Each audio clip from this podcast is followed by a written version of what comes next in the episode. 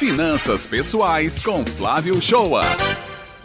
Oi, bom dia ouvinte do Jornal Estadual da Rádio Tabajara FM. Quando você vai começar a investir no mercado financeiro, você tem a opção de alocar seus recursos em ativos de renda fixa ou em ativos de renda variável. E qual a diferença de aplicar em ativos de renda fixa ou em ativos de renda variável? Na renda fixa, os investimentos possuem uma previsão mais clara, principalmente do ponto de vista do retorno, com características mais conservadoras, embora alguns dos produtos não tenham aquela garantia do FGC, que é o Fundo Garantidor de Crédito. Ainda podem ser pré-fixados ou pós-fixados sendo o pré-fixado com a taxa já conhecida no ato da aplicação, e o pós-fixado tem a ligação com alguns índices, como CDI, Selic ou IPCA. Para você entender de verdade o que ocorre com seu dinheiro na renda fixa, é que ao aplicar, você emprestará seus recursos para empresas, bancos ou governo, conforme for o ativo escolhido, e terá como retorno o recebimento do rendimento pactuado. Já a renda variável, podemos considerar o contrário da renda fixa, pelo simples fato das diversas implicações variáveis de seus ativos, que produzem um retorno, inclusive com a possibilidade de trazer prejuízo ao investidor. Agora, quem não arrisca, não petisca. Em alguns ativos, em vez de emprestar recursos, como na renda fixa, você se torna sócio da empresa, no caso na compra de ações, podendo lucrar com ganhos de capital, na variação positiva do valor da ação e na distribuição de dividendos e juros sobre capital próprio pela empresa.